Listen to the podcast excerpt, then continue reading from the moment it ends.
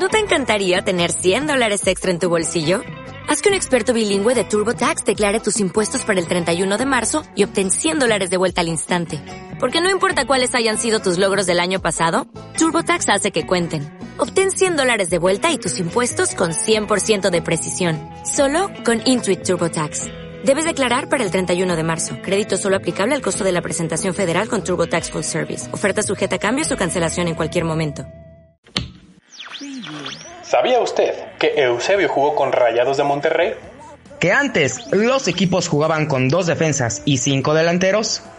¿Que el Atlante tuvo sus primeros uniformes gracias a una vaca? Sí, a una vaca. Datos curiosos, partidos históricos, los mejores goleadores. Un viaje a través de las décadas en el fútbol mexicano. Desde el Zacatepec de Nacho Treyes hasta los Tigres del Tuca Ferretti. Esto es Historias del Balón con Paco Segura y Fernando Ruiz.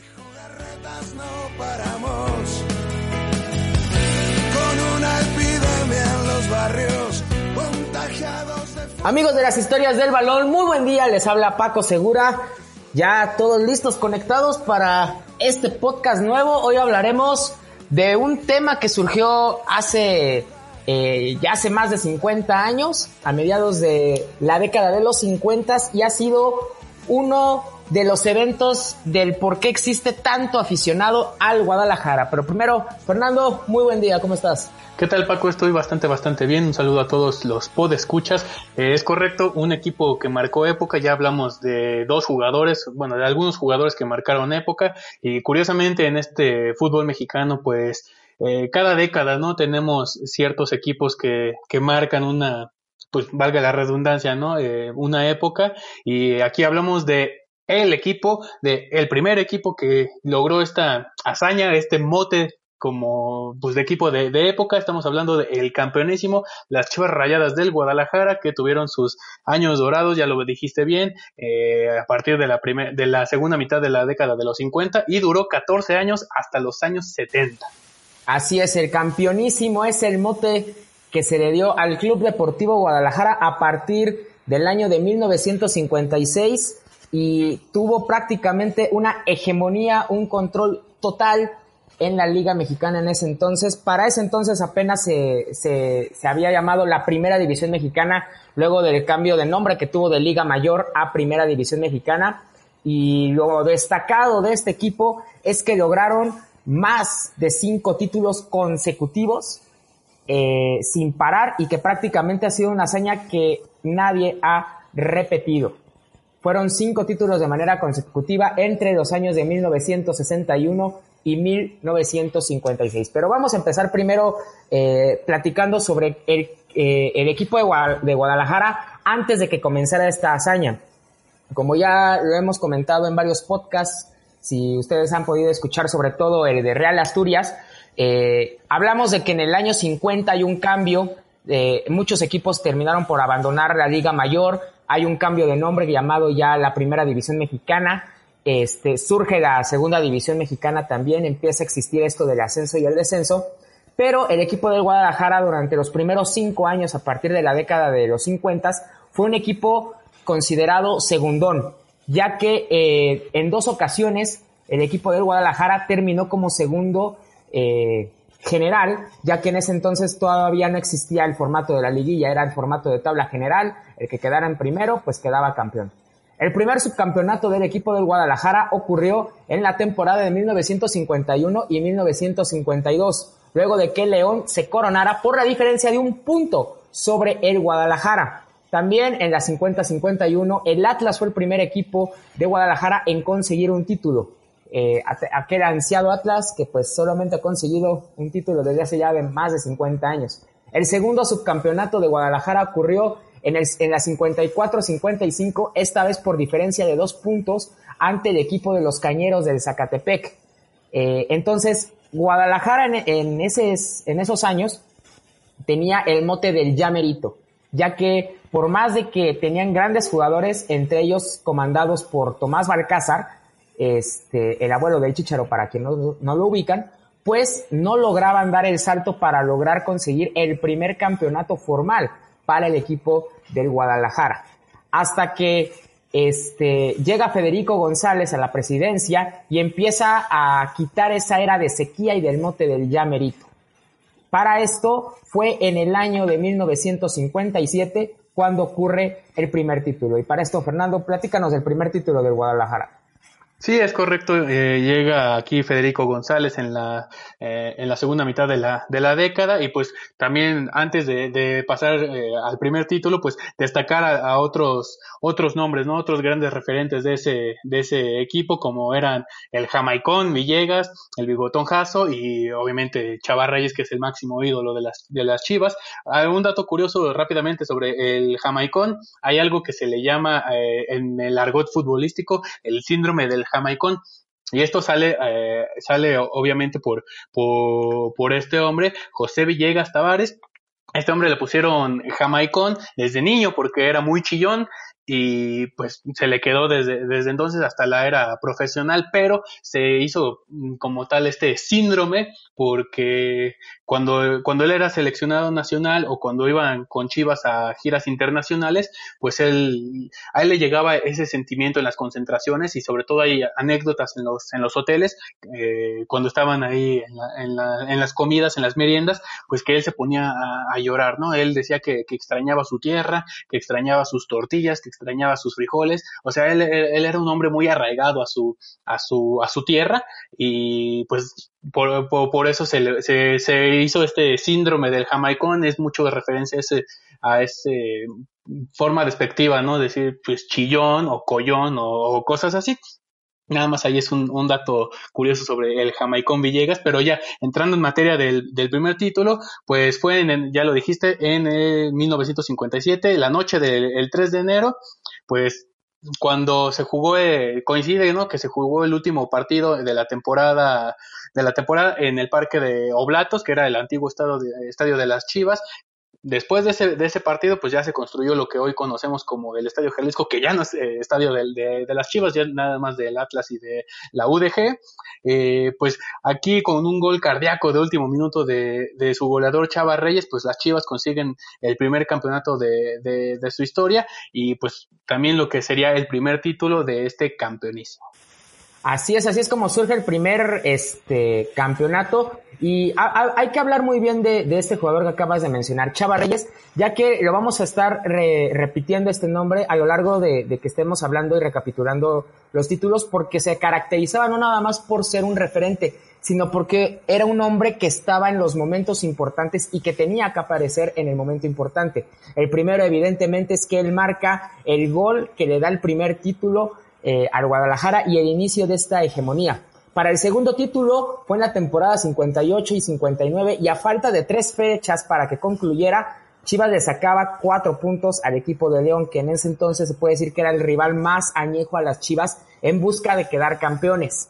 Este, al final de cuentas, Chivas logra ser campeón el 8 de enero del 59 tras derrotar 4 por 0 a los Potros de Hierro del Atlante con goles de Raúl Lapina Arellano, Juan el Bigotón Jasso y un doblete de Chava Reyes. Insisto, lo de Chava, eh, lo de Chava Reyes era un jugador que se caracterizaba por ser muy bueno dentro del área grande y sobre todo porque estaba en los momentos importantes para marcar la historia de Chivas. Y si no me creen, ya para el tercer título eh, hay un cambio de director, de director técnico. Arpad Fequete es el nuevo director técnico para esta temporada en la 59 y la 60. Inicia la década de los años 60. Y para esto el equipo de las Chivas, este, pues lograron ser campeones en la última jornada, cosa irónica, gracias al Atlas, ya que el Atlas derrotó 2 por 1 al América y con eso el equipo de las Chivas lograron el campeonato en la última jornada con goles de El Chale Héctor Hernández, un autogol de De la Mora, jugador del equipo de los Rayos del Necaxa y nuevamente Chava Reyes. Chava Reyes prácticamente era casi este, un hecho que anotaba en los últimos partidos para darles el título al equipo del Guadalajara. El cuadro del equipo de las Chivas a lo largo de estos años este, casi no cambió realmente. Eh, era comandado evidentemente por, por Chava Reyes, también por, Juan Jasso, por, por, José Villegas y por Isidrio eh, Díaz, junto con el Tubo Gómez y Guillermo Sepúlveda. Eran de los jugadores, al igual que el Sabas Ponce, este, de los más concurrentes en este campeonísimo y de hecho para que se den cuenta de la hegemonía y del poderío que tenía Atlas, digo, que tenía Chivas sobre el Atlas en Guadalajara, este, no sé si hayas visto esa fotografía, Fernando, y también se los pregunto a ustedes, amigos del podcast de las historias del balón. Hay una foto muy famosa que si la buscan en Google, eh, es el arquero, el Tubo Gómez, que está sentado eh, en, la cancha de fútbol, recargado en el poste de su portería, leyendo un libro. Y esta foto eh, hasta hoy en día es muy utilizada por los aficionados del Guadalajara, eh, haciendo referencia de burra al Atlas, porque ese partido el equipo de las Chivas dominó contra el Atlas, tanto es así que pues el Tubo Gómez terminó por leer un libro de lo aburrido que estaba o de lo tranquilo que estaba, ya que eh, el ataque de las Chivas pues estuvo enfrente y enfrente y enfrente contra el Atlas. Así era de poderosa o muy fuerte la referencia del Guadalajara en conjunto en esos años eh, en la Liga Mexicana, Fernando. Sí, pues era una diferencia realmente abismal, ¿no? no solamente con el Atlas, sino con toda la, liga, pero principalmente, pues obviamente se queda la gente con esa imagen del Atlas, ¿no? Eh, pues el tubo Gómez ahí recargado en el, en el poste, realmente es algo pues bastante mm, llamativo, bastante divertido, pero ya después de, de, de todo esto llega el cuarto título en la temporada de la 60-61 ya es el, es el tricampeonato en tan solo eh, cinco años. Les faltaban tres fechas para que concluyera el, torneo, y pues, pero ya tenían el, título seguro. Fue el, el, Toluca el último rival al que, al que enfrentaron para ya em, condicionar o ya eh, sentenciar, mejor dicho, este, este título. El partido terminó tres goles por dos con las anotaciones de Chava Reyes, un autogol de Romero y el Melone Gutiérrez. El Melone que es, este era un jugador bastante contundente, no, no era de los más, vamos a llamar, este, más mediáticos, ¿no? O, más referentes como, como Chava Reyes, porque pues ya lo dijimos, Chava Reyes era el máximo estandarte, era el que estaba en los momentos, en los momentos importantes y pues bueno, todavía al año siguiente eh, eh, llegó el quinto título para, para este equipo de, la, de las Chivas. Llega Javier de la Torre eh, de nuevo a la dirección técnica. Javier de la Torre es el abuelo del de, entrenador José Manuel Chepo de la Torre. Llega el quinto título, otra vez contra el Deportivo Toluca. El marcador fue de 1 a 0. Aquí el, gol fue anotado por Sabás Ponce a pase de Javier Valle. Con esto, pues, superaron a, a León y conquistaron su cuarto campeonato consecutivo. Eh, esto fue en, el 24 de diciembre, en, Nochebuena eh, de 1961. Bueno, aquí ya empezaban estos, torneos raros, ¿no? Estas eh, cosas raras en la liga mexicana, pero pues ya, ya te marcaba eh, toda esta época que, estaba marcando este gran equipo de las Chivas. Así es, eh, cinco títulos consecutivos, cinco títulos consecutivos que logró el Guadalajara que hasta hoy en día nadie ha igualado, pero en la 62-63 viene el primer tropiezo, viene el subcampeonato, pierden este, el campeonato ante el Oro por una diferencia de un punto nuevamente y el oro es quien rompe primeramente la racha, eh, la 62-63.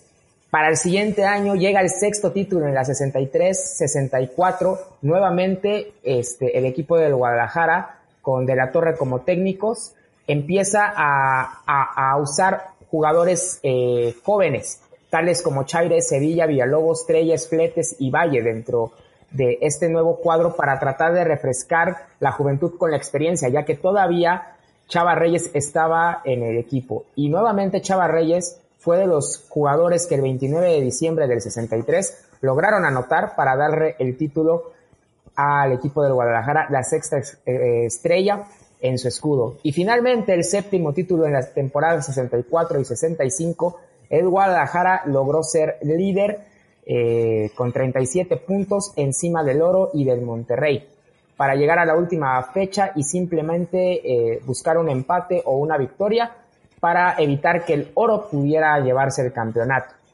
Ahora, este, estos han sido los títulos nacionales que logró el campeonísimo entre la década de los 50 y los 60. Eh, ya lo habíamos mencionado, el Parque de los Oblatos era un estadio muy concurrido en Guadalajara, donde prácticamente jugaba el oro, jugaba este, las Chivas jugó el Atlas. Y una de las cosas curiosas, porque se empalmaron dos cosas. Una, eh, para esos años este, ya se estaba planeando o estaba en mente ya lo que sería el Mundial de México 70. Hablamos de, de mediados de la década de los 60.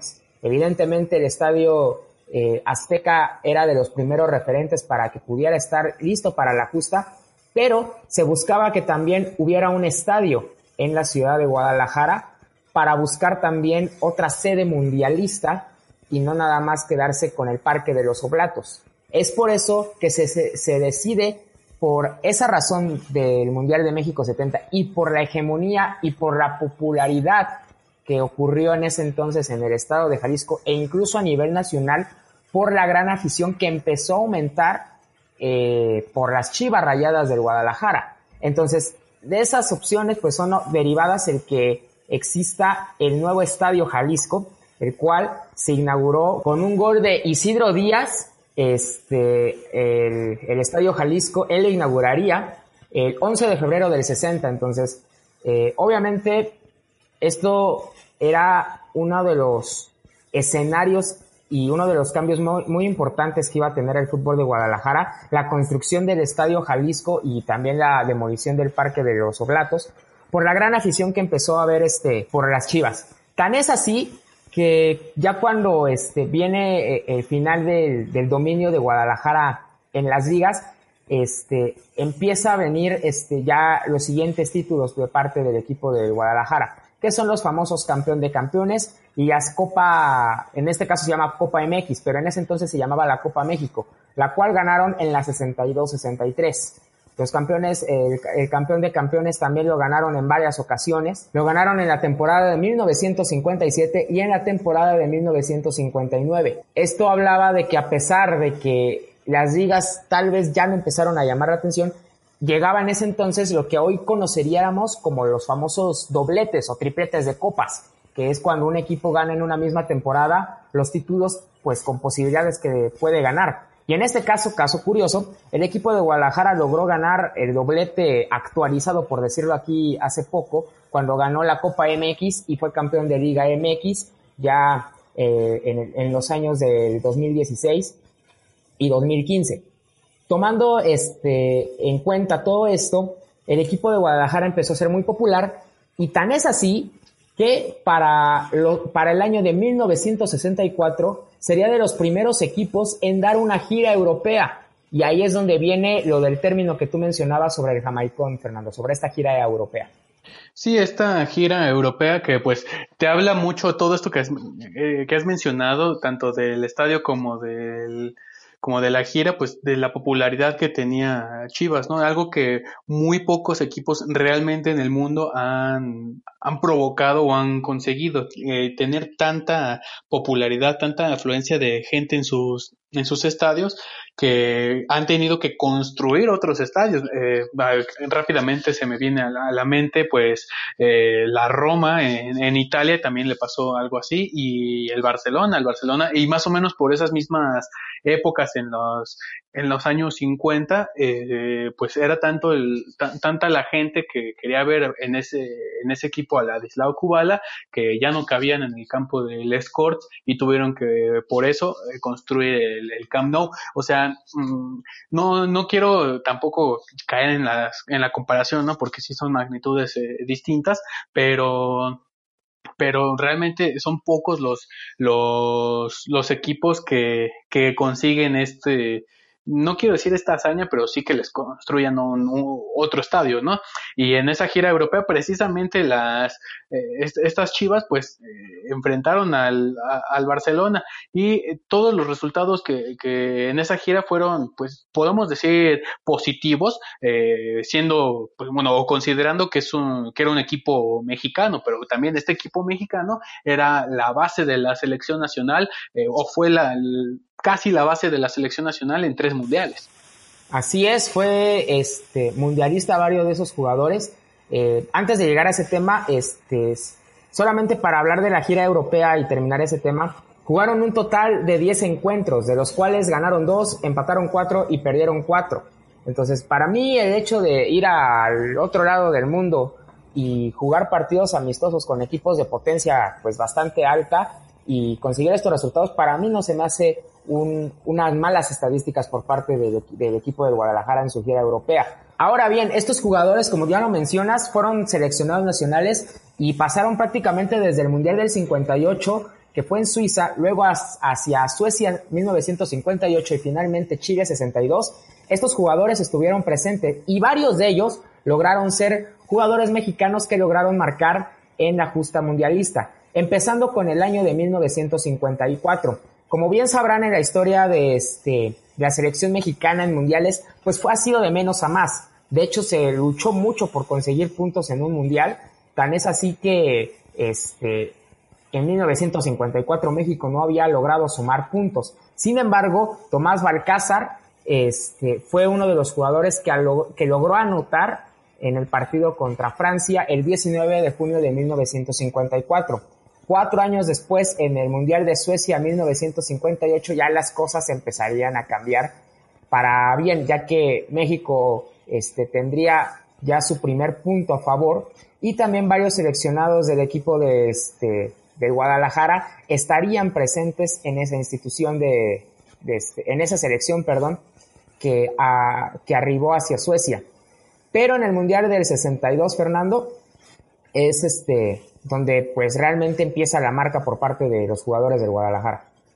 Sí, es correcto, ya llegamos al Mundial de Chile en 1962, ya empiezan los mejores resultados, o bueno, mm, sí se puede decir mejores eh, resultados, y todo gracias también a, los jugadores de, principalmente de, de, las Chivas, México consigue su, su primera victoria, termina lastimosamente termina eliminado. Claro, se enfrentaban a potencias como Brasil y Checoslovaquia, quedaron eh, eliminados junto con España con dos puntos. Recordemos que en esas épocas el fútbol era de dos puntos, no era de tres. La, victoria fue hasta muchísimo después que las victorias empezaron a ser de, de, tres puntos, pero en esta justa mundialista, pues jugadores de las Chivas, específicamente Isidoro Díaz y Héctor Hernández, fueron los que, los que metieron gol en este pues fue todo, todos en el partido contra, contra Checoslovaquia que se, se ganó 3 por 1.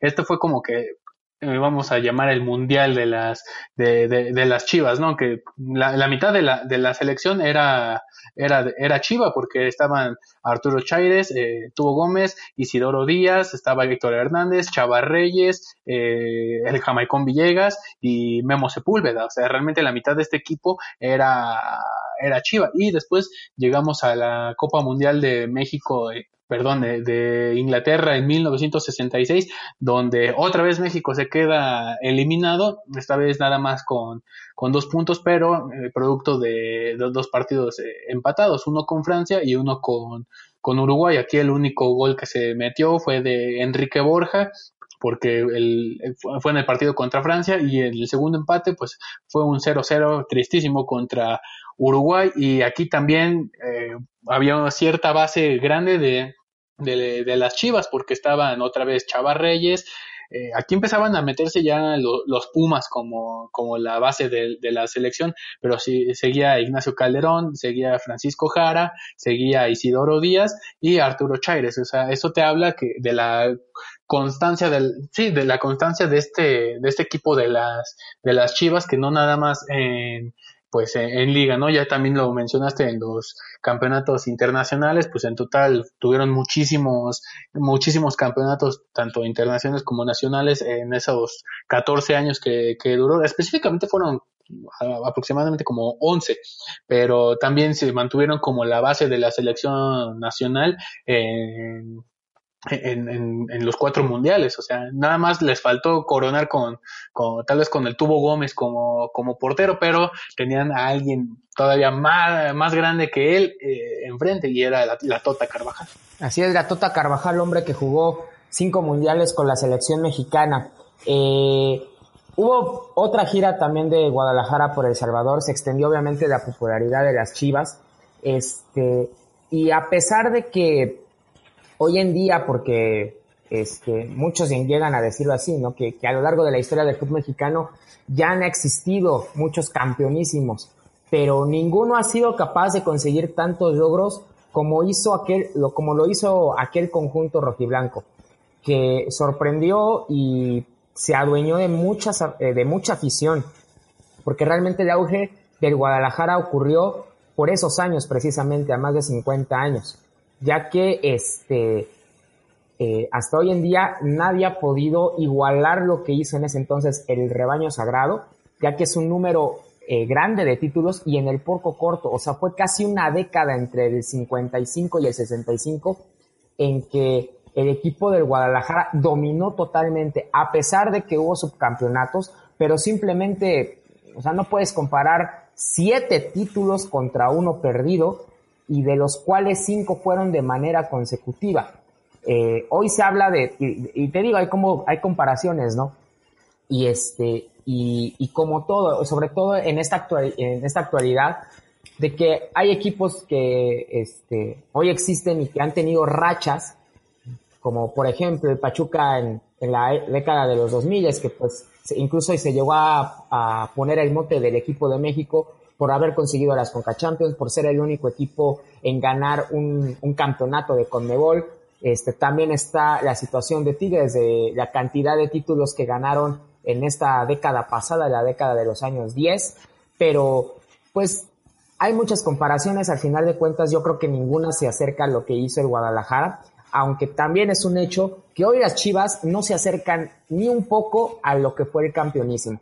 Por más que hayan este, logrado el campeonato eh, de liga hace unos cuatro años, por más de que incluso llegaron al Mundial de Clubes y hicieron un papel tristísimo, por más de que hayan tenido un poco de estabilidad en los últimos años, la verdad el Guadalajara este, tiene un promedio ahorita de ganar el título de liga de la Liga Mexicana cada 10 años. Lo consiguieron en el 2006 y posteriormente lo llegaron a conseguir este, en el 2016. Entonces es un es una este, tendencia muy, muy este, eh, negativa comparando lo que sucedió con el campeonísimo.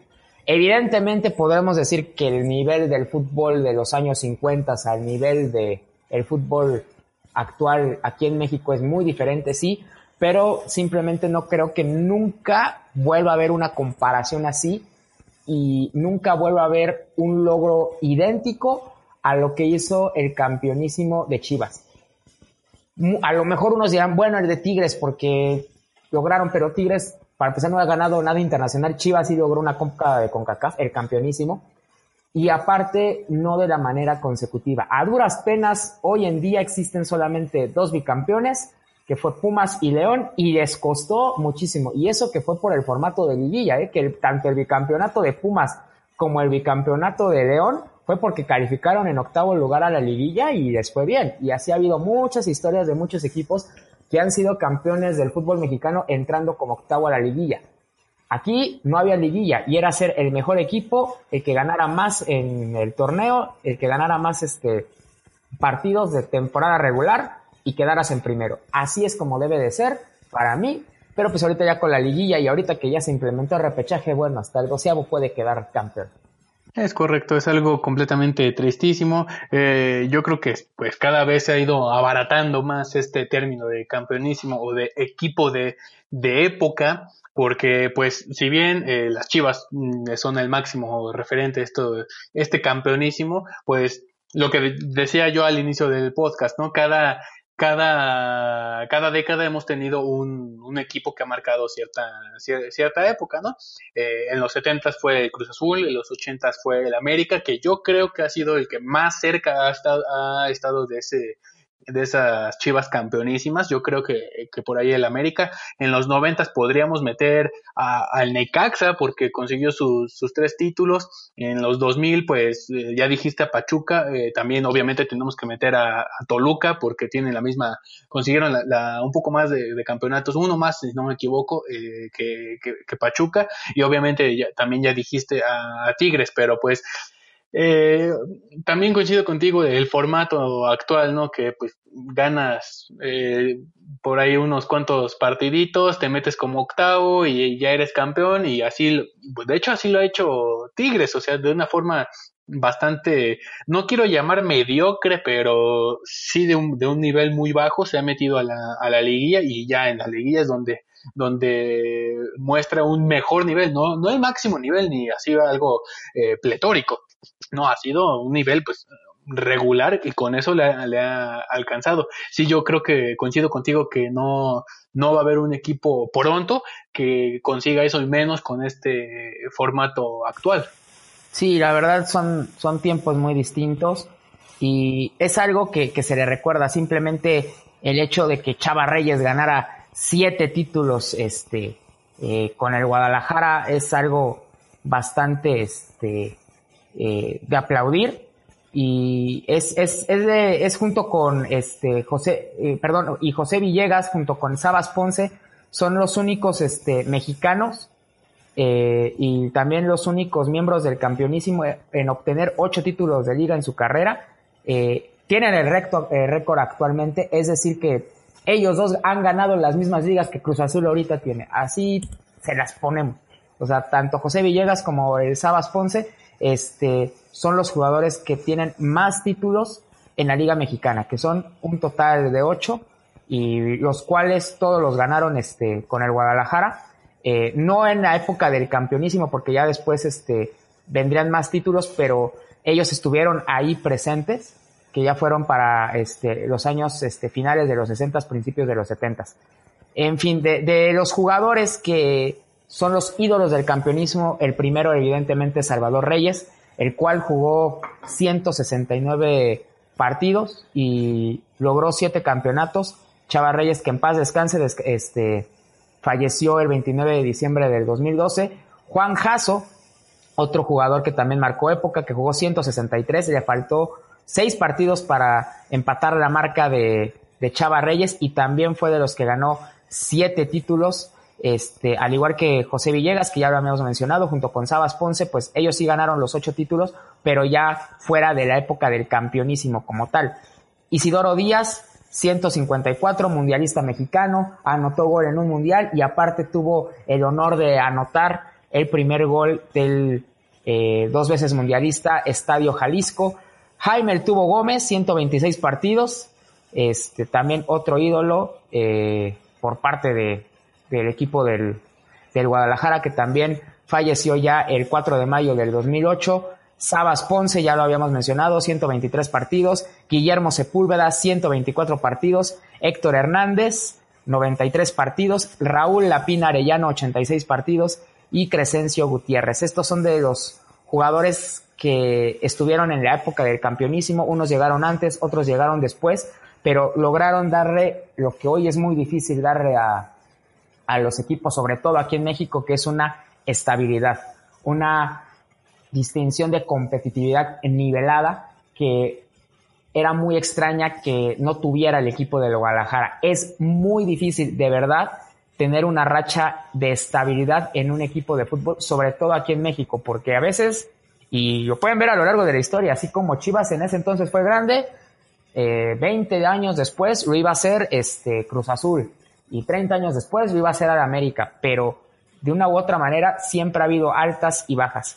Pero Chivas yo creo que ha sido el único equipo que ha podido mantener, yo creo, en una en un estandarte alto eh, por un largo tiempo de estabilidad y de competitividad, competitividad, perdón, futbolística aquí en México. Yo creo que ningún otro equipo lo ha logrado y yo creo que ningún equipo lo va a lograr, ninguno.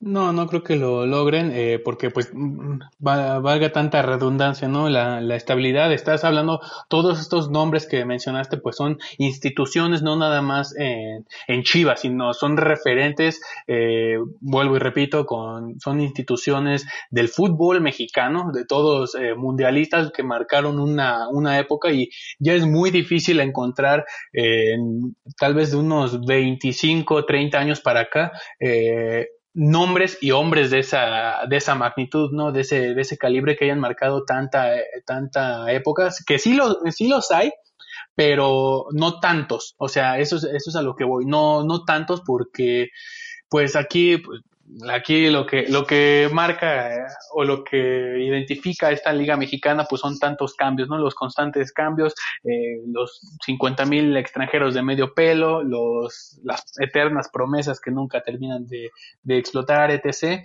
pero todos estos eh, jugadores del campeonísimo pues realmente mm, no quiero, a ver, no sé si decir que aprovecharon su, su estancia eh, y su época para marcar una, pues un antes y un después en el, en el fútbol, porque pues en, en Chivas hay, sí hay ídolos y todo, pues, y toda la cosa, pero hay un nivel más, o sea, puedes, te puedes llamar, no sé, este, Osvaldo Sánchez, pero arriba de ti está el Tubo Gómez, o sea, es un nivel de, de, jerarquía, de jerarquía, perdón, y de respeto que difícilmente se va a encontrar eh, actualmente en el equipo y sobre todo en estas Chivas que son un equipo tristísimo.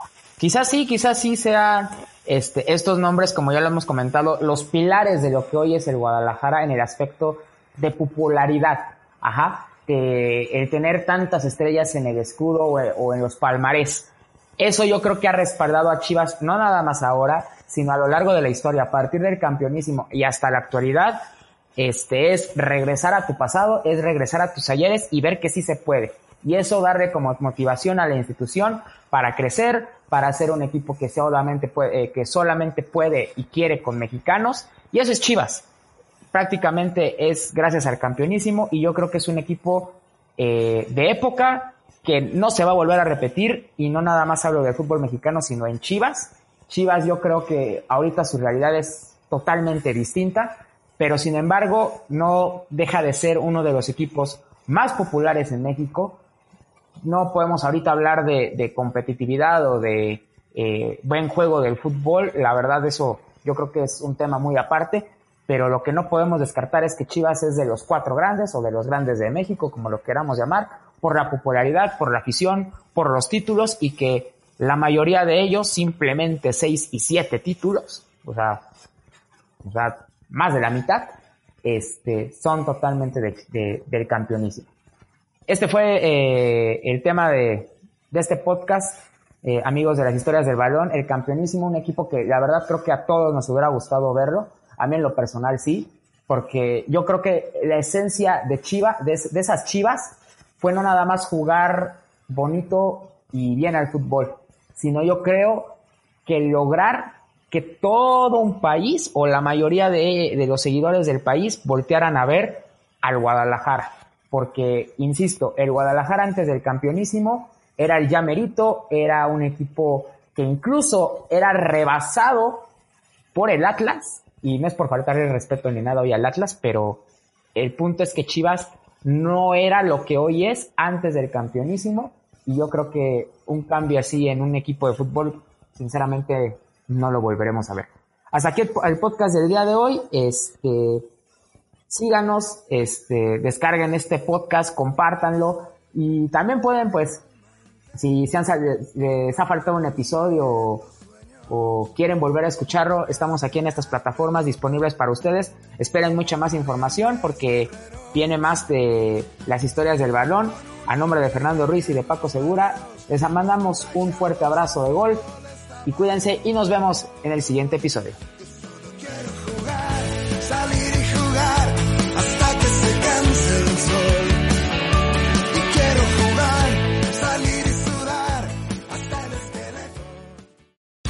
Here's a little known fact. Almost half of all waste generated in Montgomery County comes from businesses, organizations, and government facilities. Reducing the amount of waste in your workplace will have a positive impact on our environment. It can also save you money on your disposal costs. Reducing waste and recycling at your business is easy to do and is the law in Montgomery County. Make it your business to recycle right. Learn more at montgomerycountymd.gov slash recycle right or call 311.